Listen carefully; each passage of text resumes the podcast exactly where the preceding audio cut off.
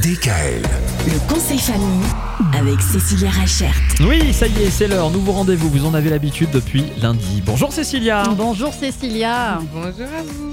Alors Cécilia, un conseil famille et notamment en direction des enfants qui reprennent l'école euh, bientôt, euh, mardi prochain. Alors ju- justement Cécilia, par rapport aux enfants, on sait que bien souvent on s'inquiète de leur dos et notamment par rapport à ces gros sacs à dos qu'il va falloir qu'ils supportent toute la journée. Ah. Alors est-ce que vous avez un, un conseil particulier justement pour eux euh, aujourd'hui?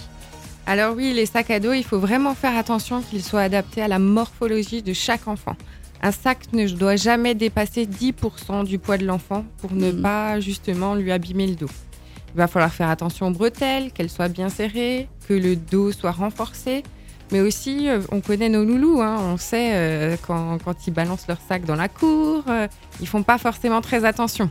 Il faut que ça soit des sacs qui soient résistants et c'est pour ça qu'on va choisir plutôt les sacs en toile avec des dessous renforcés plutôt que des sacs, des sacs en tissu, même si euh, souvent euh, ils sont euh, plus jolis, mais il y a vraiment des sacs qui sont vraiment super sympas pour eux et qui sont adaptés.